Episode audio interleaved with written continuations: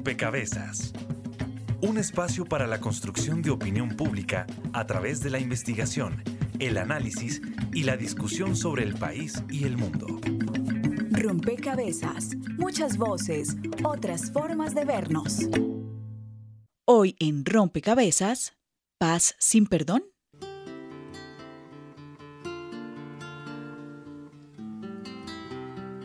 Sabemos que estas palabras, como lo hemos manifestado en varias ocasiones, no reparan lo irreparable. En nombre de las víctimas de la chinita, les damos a todos y a todas las gracias por estarnos acompañando hoy en este evento que para nosotros las víctimas es tan importante. Sabe que él cometió unos errores y viene a pedir perdón a todos los colombianos y si Dios está con él, no vuelve a cometer más errores. Nuestro mensaje es de muerte. Seremos tiernos como verdugos. De este cataclismo solo resucitarán los vivos. Nuestro diluvio es de odio. No perdonaremos. Mi nombre es Dulce Cotes, miembro de la organización Fuerza Mujeres Guayú. ¿Cómo, si, si tenemos rencor en nuestro corazón, cómo podemos vivir y cómo podemos salir, sacar adelante y hacer valer los, los derechos fundamentales y de otras personas cuando nosotros mismos no perdonamos? Eh, lo más importante, todo eso se hace mediante un saneamiento espiritual de nuestro corazón, y de cada una también y transmitirle esa buena energía a aquellas personas que también han sido víctimas, que les cuesta mucho perdonar. Y es allí cuando entramos nosotros a hacer ese acompañamiento. Están en algún sitio concertados, desconcertados, sordos, buscándose, buscándonos, bloqueados por los signos y las dudas, contemplando las verjas de las plazas, los timbres de las puertas, las viejas azoteas, ordenando sus sueños, sus olvidos, quizá convalecientes de su muerte privada. Nadie les ha explicado con certeza si ya se fueron o si no, si son pancartas o temblores, sobrevivientes o responsos. Ven pasar árboles y pájaros e ignoran a qué sombra pertenecen.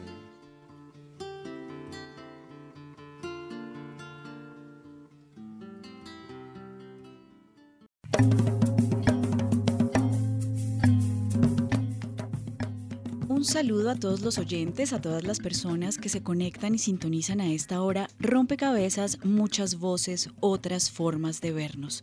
Y es que por estos días, a propósito, digamos, del proceso de transición, este proceso que estamos viviendo todos y todas las colombianas, temas como el perdón aparecen en la agenda pública y generan unos debates muy interesantes que queremos traer a este rompecabezas para profundizarlos.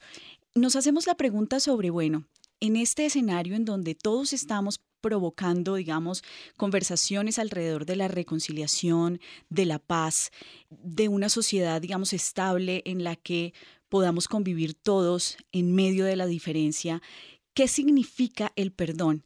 ¿Y qué tanto perdonar conduce a que efectivamente logremos estos objetivos o qué tanto podemos desmarcarnos y entender de una manera diferente el perdón y el camino hacia la construcción de paz y la reconciliación.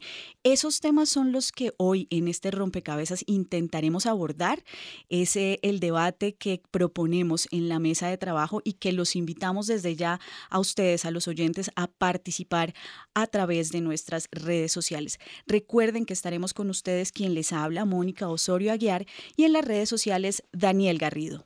Hola Mónica, saludamos a todas las personas que nos escuchan a través de Javeriana Estéreo 91.9. Como en todos los programas queremos que ustedes sumen una ficha a este rompecabezas y que participen. Hoy queremos que ustedes nos digan si se puede construir la paz sin perdón. Nos pueden responder a través de las redes sociales. En Facebook nos encuentran como Rompecabezas Radio y en Twitter como arroba rompecabezas reemplazando la O por un cero. También queremos dar un saludo muy especial a todas las personas que nos escuchan en las regiones donde se retransmite nuestro programa gracias a estos aliados muy importantes para nosotros. Saludos a nuestras emisoras aliadas. Nos escuchan en Putumayo, Nariño, Valle del Cauca, Caldas, Chocó, Antioquia, Córdoba, Atlántico, Tolima, Los Santanderes y en Bogotá. En todo el país a través de la red de Radio Universitaria de Colombia. En Venezuela por el Instituto Radiofónico Fe y Alegría. En América Latina por la Asociación Latinoamericana de Educación Radiofónica ALER y en el mundo entero por javerianaestereo.com y SoundCloud como rompecabezas-programa-radial. Adicionalmente, pidiendo la contribución de nuestros usuarios construyendo este rompecabezas con su opinión, durante esa semana en Twitter, con nuestro usuario arroba rompecabezas reemplazando la O por un cero, hicimos una encuesta. Allí les preguntamos, ¿concibe usted la construcción de la paz sin perdón? El 41% respondió que sí y el 59% respondió que no. Y esta es la primera pieza de este programa que nos permite abrir la conversación en la mesa. Y como siempre, además de, de, las fichas que los oyentes a través de redes sociales comparten con nosotros y detonan la conversación aquí en la cabina, están con nosotros quienes nos acompañan y nos ayudan a comprender cada uno de los temas que proponemos. Quiero dar la bienvenida a Diana Gómez. Usted es profesora de la Universidad de los Andes. Diana es antropóloga y es miembro activa de varias organizaciones de víctimas y de mujeres. Y en este escenario, digamos, de, reflexión sobre el perdón, eh, ha venido proponiendo una, una postura que tiene que ver con esta pregunta que hicimos a nuestros oyentes y que a lo mejor le permite a usted hacer una lectura sobre este 41% de personas que dicen que sí conciben la construcción de paz sin perdón, pero, pero una mayoría, 59%, que dicen que no. ¿Cómo interpreta este, este mm, resultado, Diana? Bienvenida a Rompecabezas. Bueno, muchas gracias. Eh, bueno, es difícil hacer una lectura de, de este resultado así, digamos, como tan encima, pero Creo que parte de esa respuesta tiene que ver con que somos un país fuertemente católico, creyente, eh, y que la encuesta se hace recién bien el Papa. Creo que eso marca un punto muy alto para una respuesta favorable a que el perdón es necesario para construir la paz. Eh, también creo que tiene que ver con el momento transicional que estamos viviendo. Aquí en Colombia, como en otros contextos, hay unos discursos que se instauran y parte de esos discursos cursos tienen que ver con que para construir paz es necesaria la reconciliación y que también la reconciliación tiene que ver con el perdón. Creo que esas dos, esos dos hechos eh, pueden explicar este resultado y también, bueno, sería interesante hacer un sondeo en términos de las víctimas eh, específicamente que piensan sobre esto. Yo sé que existen también visiones eh, diferentes al interior de quienes han vivido las historias de violencia. Existen víctimas que dicen que sí perdonarían, pero existe también eh, otro número de personas que dicen que no. Y algo que a mí me ha sorprendido es que algunas de esas personas que dicen que no también son personas que son creyentes. Diana señala una relación entre el perdón y la religión y, y caracteriza a la población colombiana como una población pues de mayoría católica. Y en ese sentido eh, me permite invitar a conversar a el padre Guillermo Zapata. Usted es profesor de teología de la Universidad Javeriana, es doctor en filosofía. Quizás, Guillermo, usted nos pueda ayudar a comprender esa relación entre perdón y religión, pero también esa, esa relación entre el perdón y un contexto político como el que estamos viviendo hoy. Bienvenido a Rompecabezas, padre. Muchísimas gracias, muy amable. El punto del perdón tiene que tener una altura del perdón que ordinariamente, según las tradiciones abrahámicas, o sea, las que dan origen a tres religiones, que son el catolicismo el, o el cristianismo, el judaísmo y eh, el mahometanismo, todas estas religiones hablan de una altura del perdón que viene de Dios y que ante una cuestión tan injustificable, como es acribillar a una víctima, mm, la violencia no tiene ninguna razón de ser. La violencia no tiene ninguna explicación. Entonces, dentro de esas tradiciones se acude a lo sagrado que Dios, con su perdón desde el punto de vista teológico, nos rehace nuevamente y restaura la creación entera de los seres humanos. Y entonces ese perdón que viene de Dios tiene que pasar también por lo humano, o sea, la horizontalidad del perdón. Cuando rezamos el Padre Nuestro decimos, decimos perdónanos como también nosotros perdonamos. O sea que hay una facultad de perdonar que está escrita también entre los seres humanos y esa facultad de perdonar en cierta forma es una condición para el perdón divino. Entonces, incluso sin intermediarios eclesiásticos, el perdón sucede desde esa horizontalidad del perdón.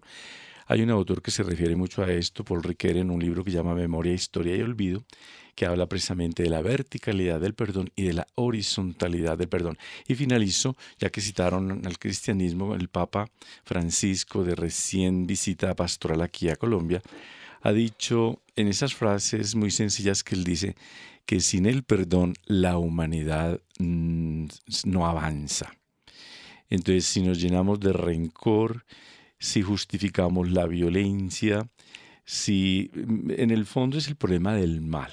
Y el mal es violencia y el mal es acabar con el otro. Y no hay ninguna justificación para, para, acabar con el otro. ¿Qué pasa cuando posturas como las que describe Diana aparecen y manifiestan no perdonar, pero contribuir con la paz. Y ahí quisiera que Gustavo Salazar, profesor de Ciencia Política de la Universidad Javeriana, nos ayude a comprender en esos escenarios de tanta polarización, cómo, es, cómo se leen estas posturas y también cómo ayudarlas a, comprender. A ver, en, primer lugar, quiero volver un poco sobre algunos aspectos que se han discutido. El primero es una pregunta de fondo en relación con el perdón y el lugar del perdón en relación con eh, lo religioso y lo secular. Eh, Jacques Derrida, que tiene un texto sobre el perdón, eh, él dice que mm, ha habido una mundialización del perdón. Entonces la mundialización del perdón es tratar de convertir en un imperativo, casi que en un imperativo moral para todas las sociedades, el perdón cuando um, echa una cierta genealogía del perdón se encuentra que el perdón tiene un especial fundamento en religiones de tipo abrámico, que son las que acaba de mencionar el padre. En esa medida, una de las primeras discusiones que se dio en relación con justicia transicional, ah, en un texto de, de, Naciones Unidas, la resolución de Naciones Unidas, que se conoce como los principios Joanet, en el, en el, derecho a saber, que es el primero de los derechos consagrados, el derecho a saber, eh, que se va a convertir en el derecho a la verdad, eh, verdad, justicia y reparación son el derecho a saber, a la justicia a la reparación. En el primer párrafo de esa consagración de principios de Joanet del año 97, él menciona, entre otras, el perdón es un acto privado. Y ah, menciona que el perdón es un acto privado con el fin de no incurrir en convertir al perdón en una exigencia que se le puede hacer a todos en todo lugar, que no tiene un carácter universal, a lo que hace referencia.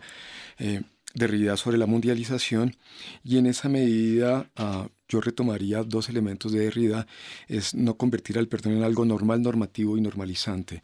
En términos de normal es que es exigible en toda condición, normativo que tiene una valoración que, que permite la construcción de una sociedad bajo unos principios y normalizante en la medida en que puede ser impuesto a quienes no, a, quienes no lo desean. Básicamente lo que, lo que se plantea Joanet y en, que son los principios contra la impunidad, cómo resolver la impunidad. La pregunta es cuál es el lugar del perdón. Y cuando preguntamos cuál es el lugar del perdón en un escenario transicional es cuál es el sentido que tendría el perdón en un escenario de paz. Y las Naciones Unidas ahí es muy clara, es un asunto privado.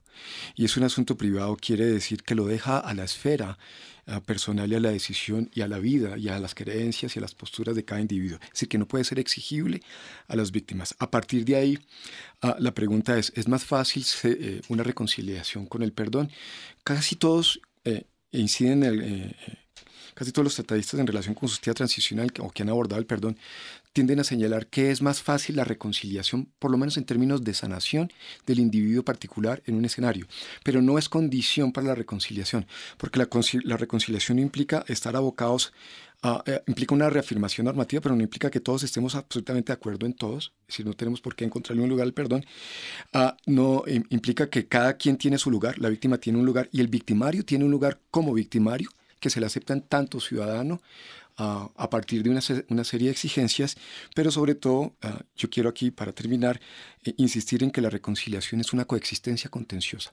Y en, la y en la coexistencia contenciosa hay una serie de llamados morales al victimario, una serie de permanentes llamados morales. Y quiero dejar una, una idea sobre la mesa que, que, a mí siempre me ha parecido muy contundente. Jean Amery, que es uno de los sobrevivientes del holocausto, en el... Uh, él, hace reivindicación enormemente con frecuencia del resentimiento. Y cuando hace eh, eh, reivindicación del resentimiento, va en contravía del sentido del, perdón. El perdón normalmente es entendido como la fórmula para sobrepasar el resentimiento. Y ah, evidentemente perdonar implicaría, entre otras, renunciar a la violencia, pero no quiere decir que el que, el que no perdone no, está cuidando la violencia. Quiere decir que el que perdone que el que no perdone, y es a María el que no perdona, dice, no perdono en tanto el victimario no reconozca su condición de victimario, porque la única, la única posibilidad que me permite vivir de nuevo con el victimario, hacerlo hermano mío, es que él reconozca su condición de victimario, sacarlo de la ceguera moral, llevarlo a un universo moral y a partir de ese universo moral volvemos a hablar. Diana, lo que dice, lo que dice Gustavo, de alguna forma, y digamos el ejemplo que pone, nos permite ver que es posible, digamos, ese camino, pero que quizás no es tan fácil de comprender, porque hay una fuerte digamos, raíz de, comprensión y de análisis del perdón desde un lugar específico y es el lugar, pues, de la religión, efectivamente, que de alguna forma hace que, em, como lo señalaba Gustavo, sea exigible para, o sea, una condición para.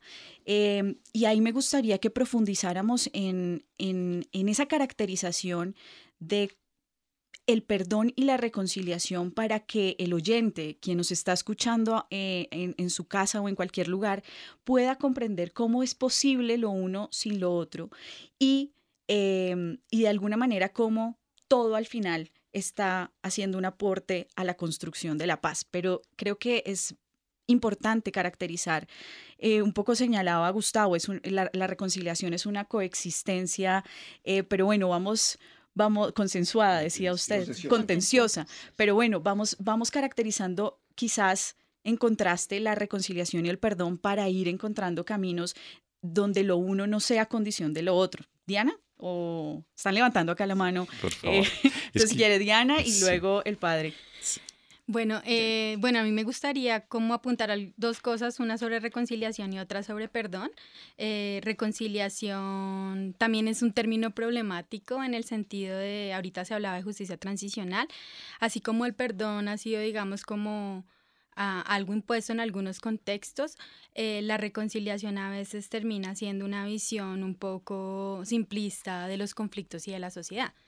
En ese sentido, a mí me parece mucho más interesante hablar del término coexistencia, eh, en el sentido de que lo que la gente, algunas personas eh, académicos y quienes organizan la justicia transicional eh, piensan como reconciliación, tiene que ver con la necesidad que tenemos como sociedad de encontrarnos, de vernos a la cara, de dialogar y de coexistir. A mí eso me parece, digamos, como, como fundamental.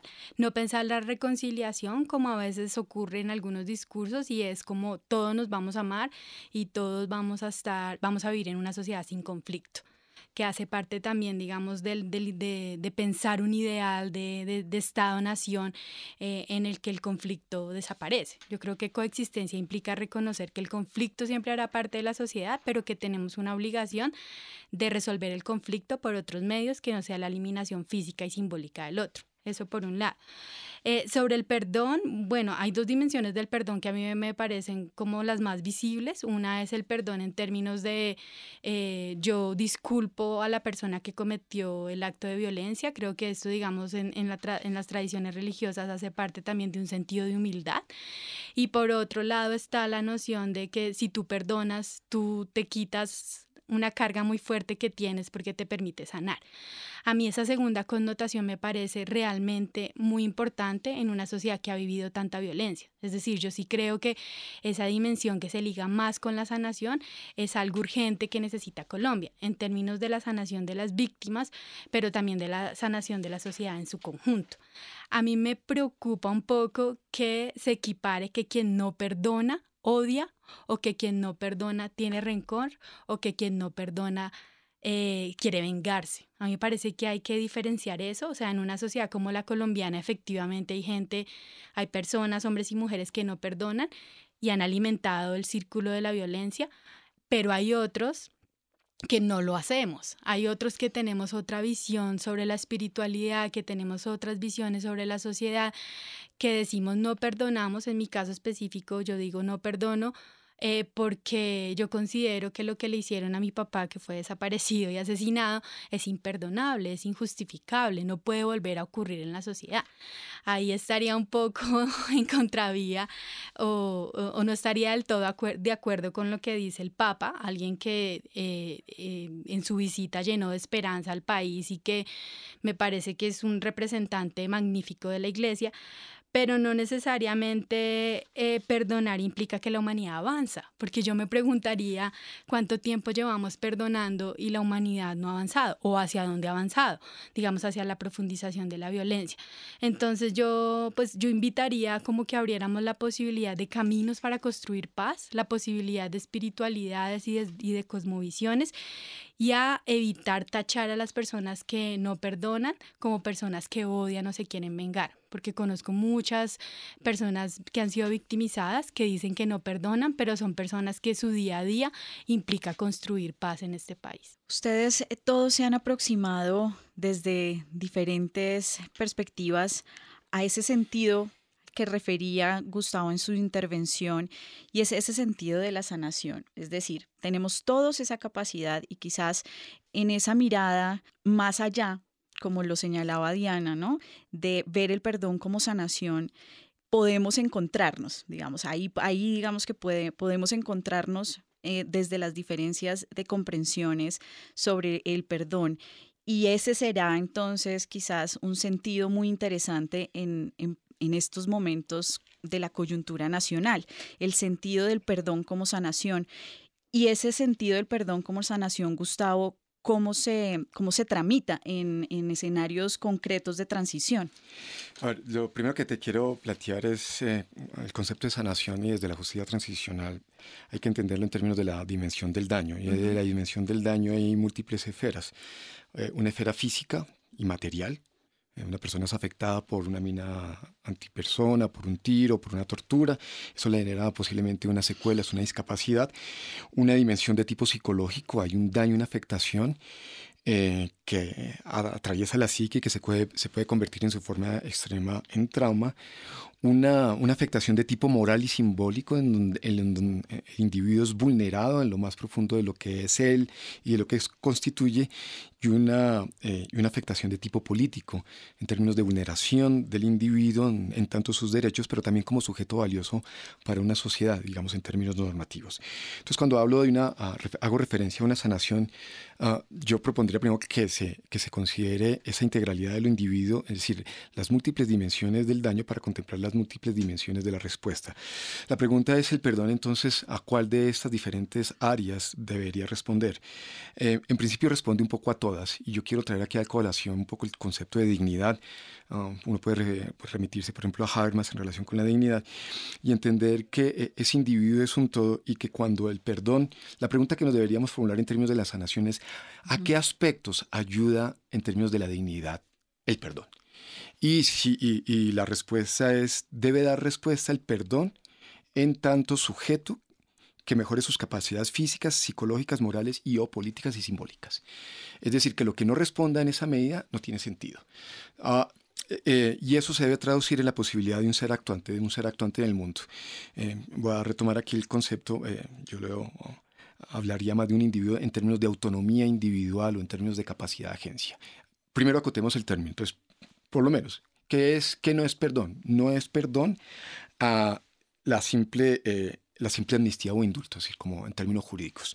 No es perdón el olvido. El perdón y olvido no, no, no tienen que ver. Esas son las palabras que pronuncia Pinochet cuando, cuando aterriza en Chile. No, no es perdón y olvido. La justicia transicional no es perdón y olvido. Eh, el, perdón es una forma de recordar de manera diferente, pero no es olvido. El perdón no es prescripción en términos jurídicos. El perdón tampoco es un, derecho de gracia. El perdón ah, tampoco es en, en, sentido estricto pedir disculpas. El perdón yo lo acotaría, y aquí siendo muy limitado, por lo menos en términos de justicia transicional, lo que le interesa a pedir admisión de responsabilidades, que es la primera exigencia. La primera exigencia es, antes de hablar de perdón, hablemos de admisión de responsabilidades, que es el término que recoge la justicia transicional. Y la admisión de responsabilidades es que el victimario reconoce su lugar como victimario sin excusas, justificaciones ni mitigación, sin vulnerar a la víctima y entendiendo su lugar. Y en esa medida, al entender su lugar, eh, a, prestarse a, dar una respuesta específica a las víctimas y a la sociedad, porque hay una afectación directa a la víctima y una afectación a la sociedad. Entonces, cuando hablamos de sociedad, entendemos, de, sanación, perdón, una, el perdón tiene sentido en la medida que dé algún tipo de respuesta a la víctima y algún tipo de respuesta a la sociedad. Y en, esa medida eh, tiene que estar acotado por la dignidad. Y un riesgo, ya para cerrar, el riesgo enorme es que el perdón se ha, se ha vuelto algo de lo que se habla tanto, que estamos buscando cómo, ah, cómo construir el perdón. Creo que los periodistas abusan del concepto de perdón. Y otro es, estamos cayendo en el perdón retórico. Y el perdón retórico está empezando a ser rechazado por las víctimas porque se convierte en unas palabras bonitas sin sentido. Y yo quiero que aquí el Padre podría hablarnos del el sentido religioso del perdón que implica el acto de contrición y el propósito de enmienda. Y uno lo que ve es que no hay actos de contrición. Antes de dar la palabra al Padre, Guillermo, vamos a dar paso a la siguiente nota que nos plantea cómo se está trabajando en la sanación, digamos, a través de esta perspectiva que, nos, que nos propone Gustavo Salazar. Perdón y olvido. Perdonar para reconciliarse. Sin perdón no hay paz. Estas y otras afirmaciones alimentan las dudas de cómo se deben llevar a cabo los procesos de reconciliación en el marco de un proceso de paz. No necesariamente la persona llega aquí y empezamos por el perdón. Esa es una decisión que la persona toma durante su proceso. Janet Reina, integrante de la corporación Centro de Atención Psicosocial. Decidimos con ellas eh, a qué se le va a dar prioridad para desarrollar el proceso de atención, en qué requiere apoyo y la mayoría de las veces el perdón es una decisión que se toma mucho después de comprender qué es lo que, cuáles fueron los, qué es lo que le pasó, quién lo hizo, cuál era su intencionalidad, qué fue lo que logró en ella, qué daños causó, cómo manejar esas afectaciones causadas, para que la cotidianidad no se vea, la vida diaria no se vea mm, violentada, o sea, se pueda desarrollar en la vida diaria lo que él o ella quieran hacer. Si el fin último no es el perdón, entonces ¿cuál es? Es fundamental que la persona se reconcilie con la vida, se reconcilie consigo misma, es decir, vuelva a creer en que tiene capacidades, habilidades para desarrollarse en la, en la vida diaria, que ella tiene derecho a un futuro, a un futuro con una vida digna, desarrollando sus capacidades. Entonces, y ejerciendo sus derechos. Lo, la, lo, digamos, el efecto, el impacto más común que uno encuentra entre las víctimas es que la persona perdió la fe en sí misma y la, y la creencia en que tiene derecho a vivir con dignidad. Y ese futuro se le negó. Entonces, para nosotros la reconciliación no necesariamente es con el victimario. digamos que esa es una decisión que si toma, perfecto.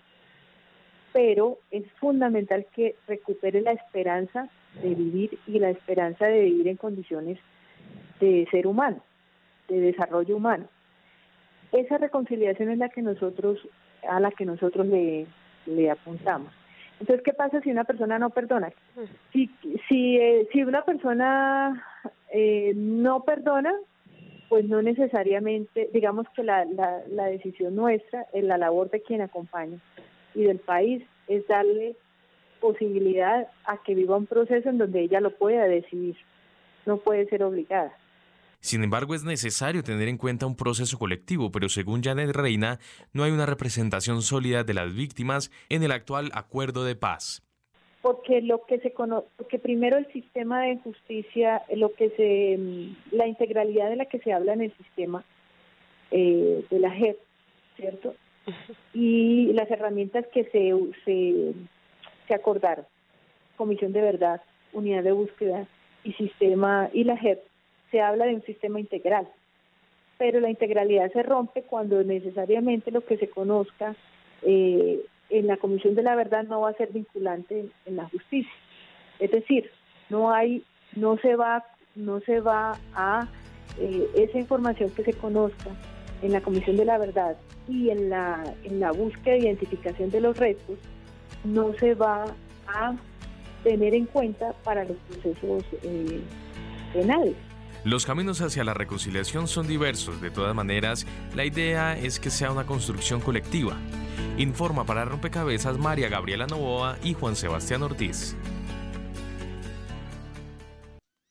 Bien, aquí, aquí escuchamos al CAPS que acompaña, digamos, ese proceso de víctimas y apuntaba un poco a lo que venía diciendo Gustavo Salazar eh, sobre cómo ese trabajo, a pesar de que la persona decida no perdonar, se, se hace para que recupere su dignidad, para que se convierta, digamos, para que recupere su proyecto de vida.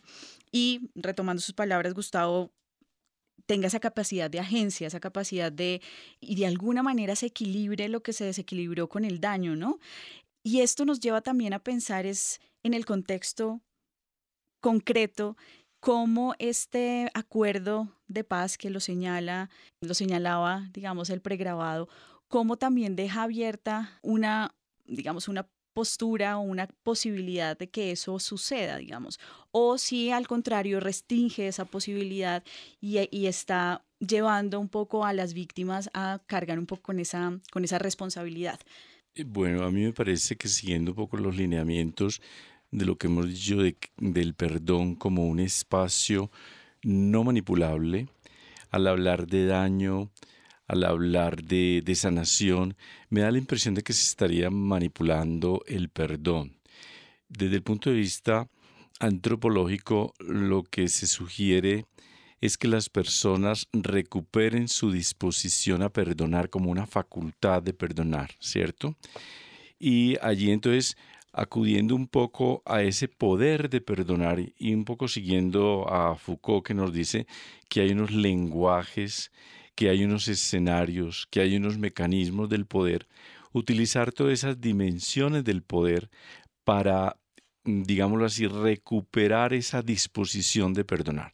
Esa disposición de perdonar lo llaman las entrevistas la dignidad, lo llaman las entrevistas la sanación, lo llaman las entrevistas, la, digámoslo así, eh, la persona completa. O sea que el perdón implica la completez del ser humano en todas sus dimensiones, religiosa, política, eh, jurídica, etc. Entonces, si, si nos vamos solamente por una dimensión, estaríamos manipulando el perdón. Y una de las cosas que dice Derrida en ese texto que hemos mencionado varias veces, es que no se trata de negociar, es la, entrar en la lógica del don, porque ante lo injustificable de un mal viene el perdón desde la pura gratuidad, ¿sí?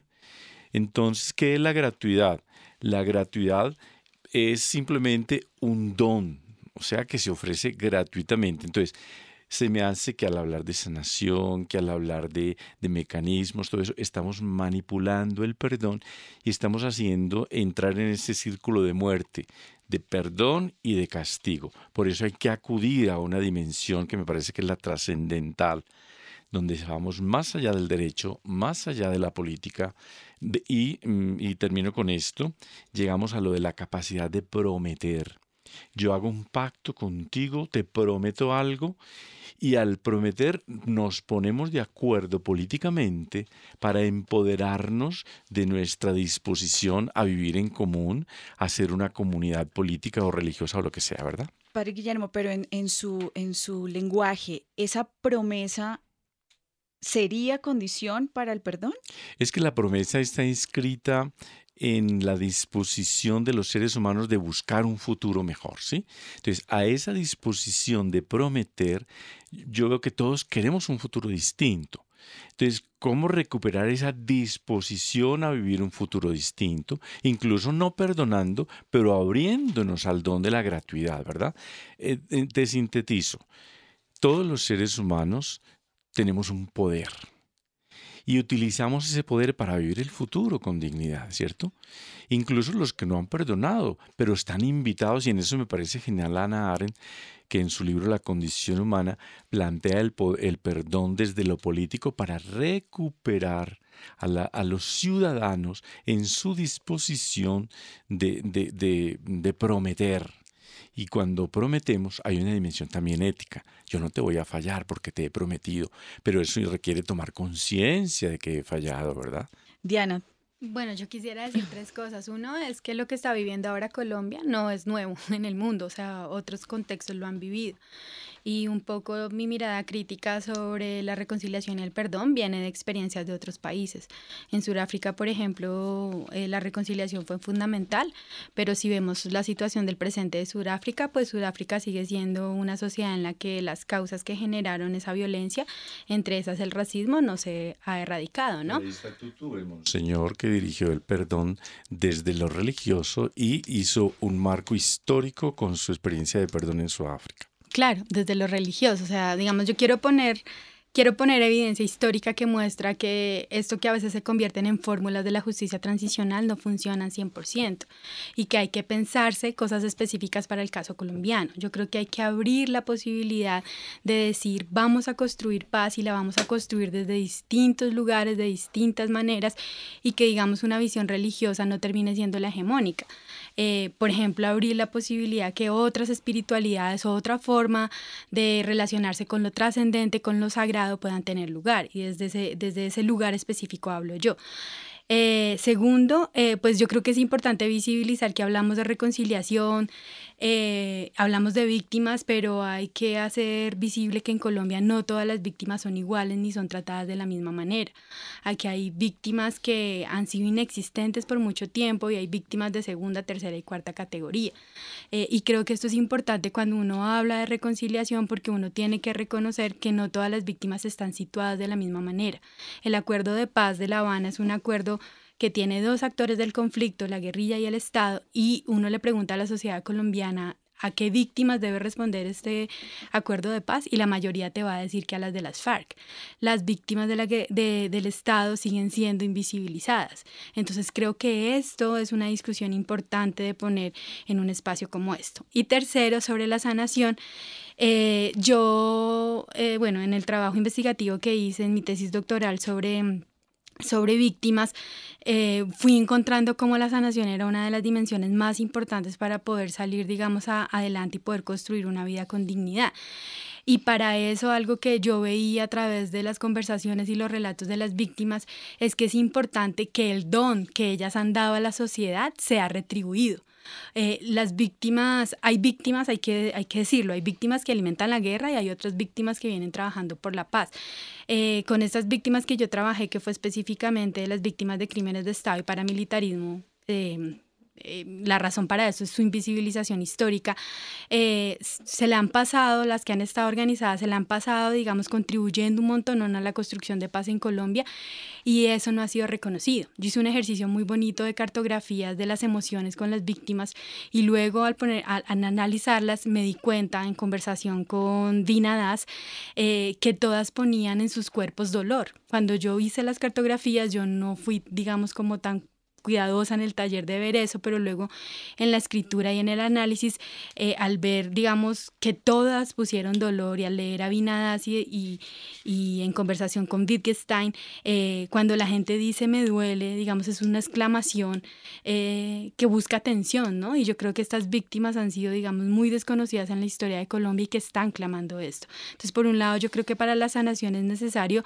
el reconocimiento de la sociedad colombiana de lo que vivieron, de sus luchas, de cómo han aportado a este país, pero por otro lado, también frente a una sociedad que tiene altos grados de impunidad, yo creo que la sanación también implica que cada víctima eh, sea responsable de sí misma y de su proceso, eh, porque no podemos, digamos, no podemos hacer que dependa un 100%, un 80% de nuestros procesos de sanación de o el Estado o los victimarios, eh, cuando estos son diferentes, o de la sociedad. Yo creo que las víctimas cada vez tenemos que trabajar en procesos propios de encuentro íntimo, de encuentro con lo sagrado, de encuentro con lo espiritual, para poder avanzar también en la construcción de paz.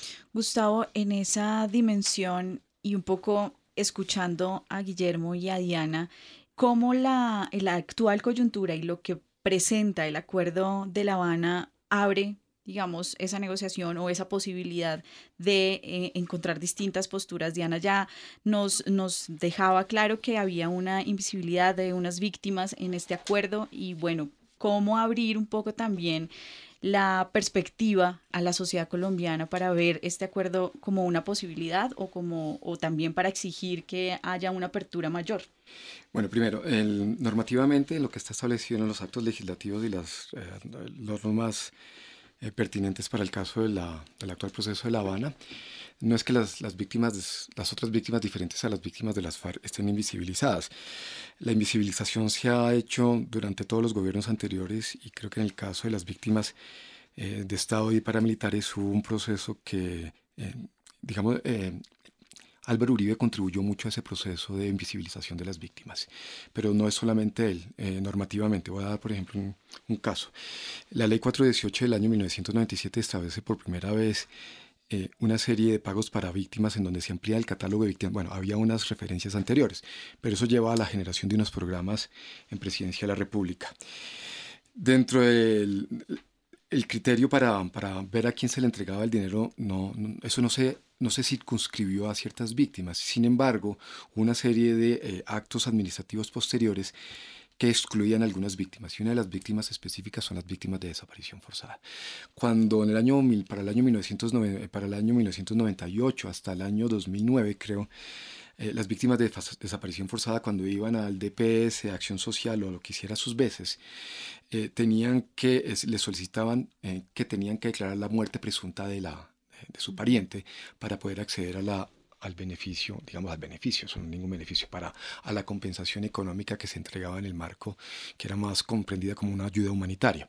Entonces, evidentemente hay una, hay una, una respuesta del Estado que es absolutamente discriminatoria en relación, por ejemplo, con una serie de víctimas. La Ley 40 del año 1993 es una ley que genera una serie de consideración, que toma en consideración una serie de consecuencias para las víctimas de secuestro, pero no toma las de desaparición forzada. Las víctimas, la desaparición forzada solo aparece hasta el año 1999.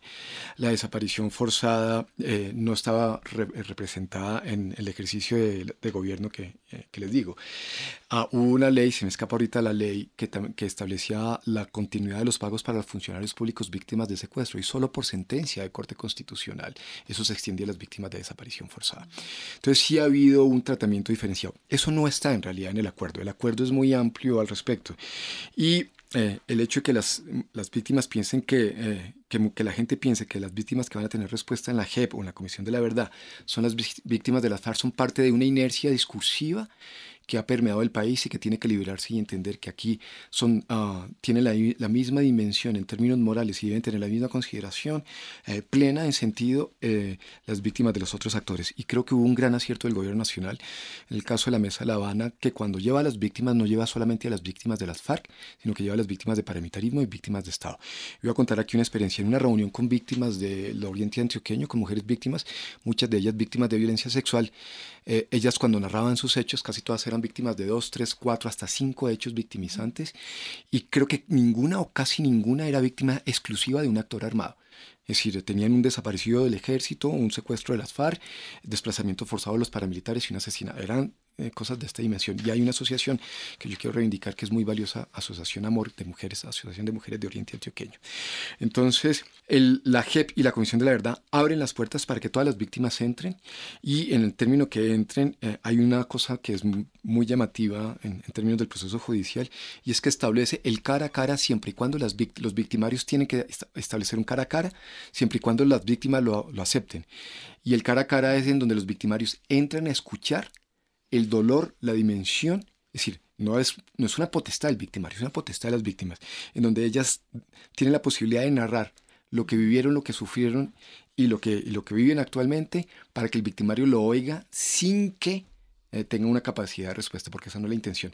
Es, la intención, es una intención normativa y moralmente muy valiosa, que es que la víctima, a que las, estas instancias le den de nuevo el espacio a la víctima en términos morales y de ciudadanía. Que acoge de alguna forma esa dimensión de sanación y, y que compromete de alguna forma al victimario como usted lo señalaba hace un momento. Vamos a dar un paso a quienes nos están siguiendo por redes sociales para que nos dejen conocer sus opiniones y sumen también sus fichas a este rompecabezas.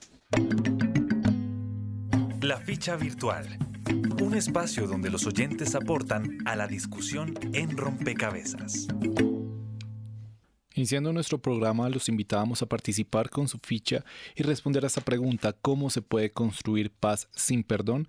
Ya tenemos algunas respuestas en las redes sociales. Recuerden que nos encuentran como Rompecabezas Radio en Facebook y arroba rompecabezas reemplazándolo por un cero en Twitter. Francelina Páramo nos escribe, ¿Por qué van a quitarle a la justicia lo que por derecho le corresponde? ¿Acaso no hay consecuencias para nuestras acciones?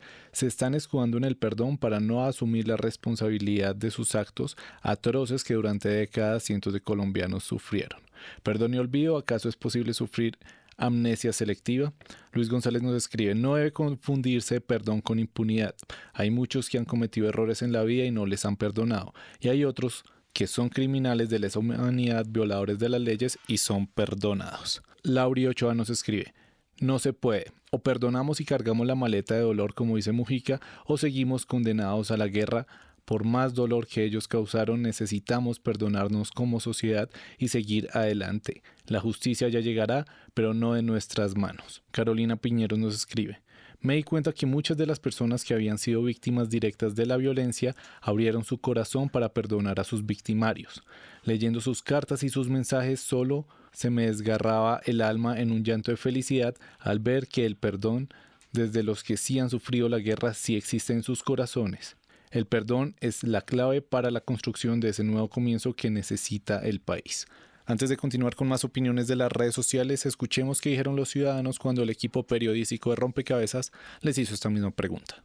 El equipo de Rompecabezas salió a las calles de Bogotá a preguntar a los ciudadanos, ¿cómo puede construirse paz sin perdón? Si queremos tener paz, tenemos que primero perdonar. Y si no perdonamos, no se puede estar en paz, que es lo más importante, porque uno puede decir que eh, hace las paces, pero si uno internamente sigue con un conflicto, en realidad no existe una paz, son solo palabras. Se puede construir paz sin perdón, entendiendo que hay procesos previos que desde las mismas organizaciones de víctimas o sobrevivientes, como prefieren llamarse, son prioritarios para la construcción de la paz. Por ejemplo, pues la verdad, la reparación más que en términos económicos, en términos de encontrar responsabilidades, encontrar personas que acepten que se equivocaron sin que necesariamente apelen a un referente del perdón. Yo creo que construir paz sin perdón es algo bien difícil, ¿no? Porque la reconciliación y el perdón van muy de la mano, pero la gente puede guardar su, su dolor y eso los lleva a no perdonar. Sin embargo, eso mismo los puede llevar a que hay que buscar una salida que nos invite a todos a un mismo fin que es la propia paz. Puede sonar muy, muy, muy difícil, pero yo creo que sí se puede llegar a lograr la paz sin perdonar. Es muy difícil porque la mayoría de personas velan es como por su bienestar propio y no por el de los demás. Entonces yo creo que sí, eso, que, que no solo como, como lo que nos pasa a nosotros es lo que nos duele, sino también que no entender lo de los, lo de los demás, ser como más sensibles con lo de los demás. De entrada la pregunta pareciera una contradicción en sus términos. Uno pensaría que sin perdón no se puede conseguir paz. Entonces va a depender mucho de lo que se entiende y se comprende como paz. Pensando un poco en paz como relaciones, como establecer relaciones, puentes, reconciliación, es muy complicado si no se le da espacio al perdón, a la liberación del odio, alcanzar paz, por lo menos la paz interior, la paz personal. Ya la paz externa, digamos, la paz con otro en términos de relaciones, a lo sumo es que puede llegar a establecer relaciones respetuosas de convivencia, de tolerancia, pero no habrá una plena restauración de relaciones propiamente dicha como tal. No creo que para construir paz una condición sea el perdón, yo creo que el, el perdón es un es una situación que se genera más desde el plano individual y privado y, precisamente como muchos autores han trabajado el tema, pues el perdón requiere que esa acción genere precisamente como un proceso de catarsis y de alivianar el dolor que no necesariamente se asocia a la construcción de paz. La construcción de paz va más por un lado, pues a mi modo de ver que permite facilitar como la reconstrucción del tejido social y de las relaciones en una perspectiva muy desde la reconciliación en términos de víctimas y victimarios o en general alrededor de, de la sociedad civil. Informa María Gabriela Novoa para Rompecabezas. Continuando con las opiniones de las redes sociales, Karina Pugliese nos escribe, saber perdonar de corazón y saber pedir perdón con el corazón arrepentido, pues si falta alguno de estos dos supuestos es imposible. El perdón requiere tanto la voluntad real de perdonar como el arrepentimiento real del que pide perdón, ambos. Jorge Ospina nos escribe, perdón sí, impunidad no. Laura Nao. Creo que antes de hablar de perdón se podría indagar sobre cuáles han sido los aportes a la paz desde las organizaciones de base y desde quienes sobrevivieron al conflicto. Y finalmente Erika Parrado nos escribe, el perdón no debería ser condición básica para construir paz. Todo lo contrario, es una decisión personal que nace de la intimidad y la individualidad. No obstante, sí creo que la reconciliación como apuesta debería ser el camino, de manera que la paz se construya a partir del reconocimiento de las múltiples ciudadanías en igualdad de derechos. Después de, escuchar estas opiniones en las redes sociales, los invito para que también escuchemos otro testimonio y otra pieza que sumamos a este rompecabezas. Escuchemos cuál es la idea de perdón de una víctima que aporta a la construcción de paz. Como víctimas, el término perdón en mi criterio es un término muy cristiano que tiene que ver más con la decisión individual que cada persona toma de hacer el perdón. Mi nombre es Luz Marina H. Contreras, soy la compañera del detenido desaparecido Eduardo Lovner Torres, hecho sucedido en la ciudad de Bogotá el día 20 de noviembre de 1986 es decir, hace casi 31 años. Él fue dirigente sindical de la Universidad Pedagógica de Colombia. Siendo dirigente sindical, estuvo detenido en la cárcel La Picota por pertenecer al M19. Luego de la privación de la libertad durante cuatro años, salió de la cárcel en el año 1983 y en 1986 fue desaparecido. El tema de la desaparición forzada, la pregunta que yo me hago es, en mi caso particular, ¿a quién debo perdonar? Primero se me debe decir dónde está, qué hicieron con él, por qué lo desaparecieron, darme la posibilidad de tener un cadáver donde yo pueda ir a hacer el duelo que durante más de 30 años he tenido retenido. Luego el perdón es una decisión individual que no puede ser la carga que se le imponga a las víctimas para que haya paz, porque las víctimas en ningún momento somos personas vengativas, al contrario, estamos porque esos hechos nunca más se repitan. Y lógicamente, como queremos que nunca más se repitan, las exigencias que nosotros hacemos y en el diario vivir de cada una de las víctimas construimos paz. Primero, porque damos a conocer lo que ha sucedido realmente en este país eh, con el tema de la desaparición forzada. Exigimos la verdad, exigimos la justicia, exigimos la reconciliación, pero lo que más exigimos es que no se repita. Esa es una forma de hacer paz de construir un país diferente. Nosotros en ningún momento queremos que los victimarios se pudran en la cárcel.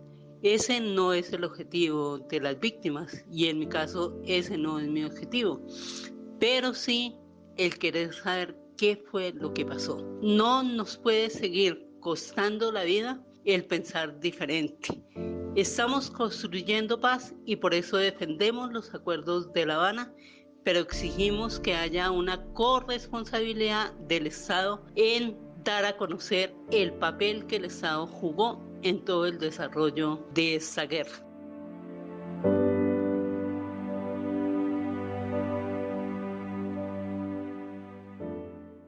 Y este testimonio nos deja unos últimos minutos para que eh, ustedes, Gustavo, Guillermo, Diana, dejen una idea sobre esa comprensión que como sociedad deberíamos tener de lo que significa el perdón para construir paz en perspectiva de, de, justamente eso, de aportar a un escenario de consolidación de la paz, un escenario de eh, encuentro y no de desencuentro, un escenario que nos permita vivir juntos coexistir, como ustedes lo han dicho. Una idea, Padre Guillermo, que quisiera dejar para este cierre de rompecabezas. Bueno, eh, lo central es que estamos entendiendo el perdón desde la, una lógica como de retribución. Yo te doy y tú me das. Yo he fallado, entonces tú me perdonas. Yo creo que hay que saltar de esa lógica eh, a una lógica de la gratuidad. Y en esa lógica la gratuidad es, según lo que yo he compartido acá, un, escenario, una ecología donde todos los seres humanos seamos capaces de recuperar nuestra disposición para perdonar, para encontrarnos con el otro. En ese sentido termino con el Salmo 95 que dice, la paz y la justicia se besan. Nunca va a haber una paz si no hay una justicia y nunca va a haber un perdón si no salimos, salimos del círculo de muerte.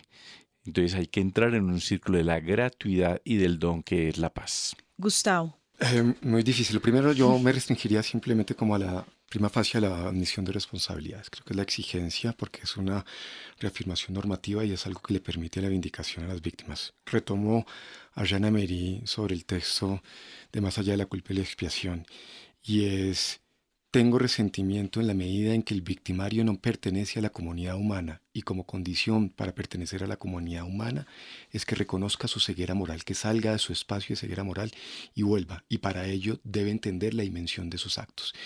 En esa medida solo es posible hablar de reconciliación cuando ese victimario ha, dado eh, pie, para, da un paso para volver a, esa comunidad humana, porque eh, John Emery dice, ello le permitiría al victimario dejar de ser victimario y me dejaría a mí la posibilidad de dejar de ser víctima y encontrarnos en esa medida. Diana. Eh, difícil, yo quiero decir una cosa sobre perdón y emociones. Yo creo que el país está en una necesidad de tener un diálogo abierto sobre las emociones, como hemos sentido la guerra. Eh, se habla mucho de que las víctimas o que algunas odian. Yo creo que eso es el caso de algunas, no de todas, pero en cambio sí creo que hay un gran porcentaje de la sociedad que odia sin haber sido victimizado. Creo que hay que abrir un debate de la manera como sentimos, cómo nos relacionamos eh, y creo que también hay que reconocer que si una víctima siente rabia, siente dolor, es algo normal. Eh, la pregunta es qué hacen las víctimas con esos sentimientos. Y creo que ahí, ahí, ahí está la diferencia entre unas víctimas y otras. Eso hace necesario también que entendamos la paz, la reconciliación y el perdón como una responsabilidad eh, de toda la sociedad colombiana y no solo de las víctimas. Bien, y con este llamado que hace esta, esta diversidad de voces que invitamos a la mesa a hablar sobre el tema, cerramos este rompecabezas, agradeciéndole por supuesto a Gustavo Salazar, profesor de Ciencia Política de la Universidad Javeriana, el padre Guillermo Zapata, teólogo, profesor de Teología también de la Universidad Javeriana, y Diana Gómez, profesora de la Universidad de los Andes. A ustedes muchísimas gracias por ayudarnos a construir este rompecabezas y a todos ustedes también por aportar a este programa a través de sus opiniones en redes sociales. Estaremos en una próxima oportunidad quien les habla, Mónica Osorio Aguiar. Hoy en las redes sociales nos acompañó Daniel Garrido y en la producción de Rompecabezas, Juan Sebastián Ortiz. Rompecabezas. Una producción del CINEP, Programa por la Paz, la Pontificia Universidad Javeriana y la emisora Javeriana Estéreo 91.9 FM. Rompecabezas. Muchas voces, otras formas de vernos. Los paisajes sonoros de Rompecabezas cuentan con audios tomados de distintas fuentes. Para conocer el origen del material, diríjase a www.cinep.org.co.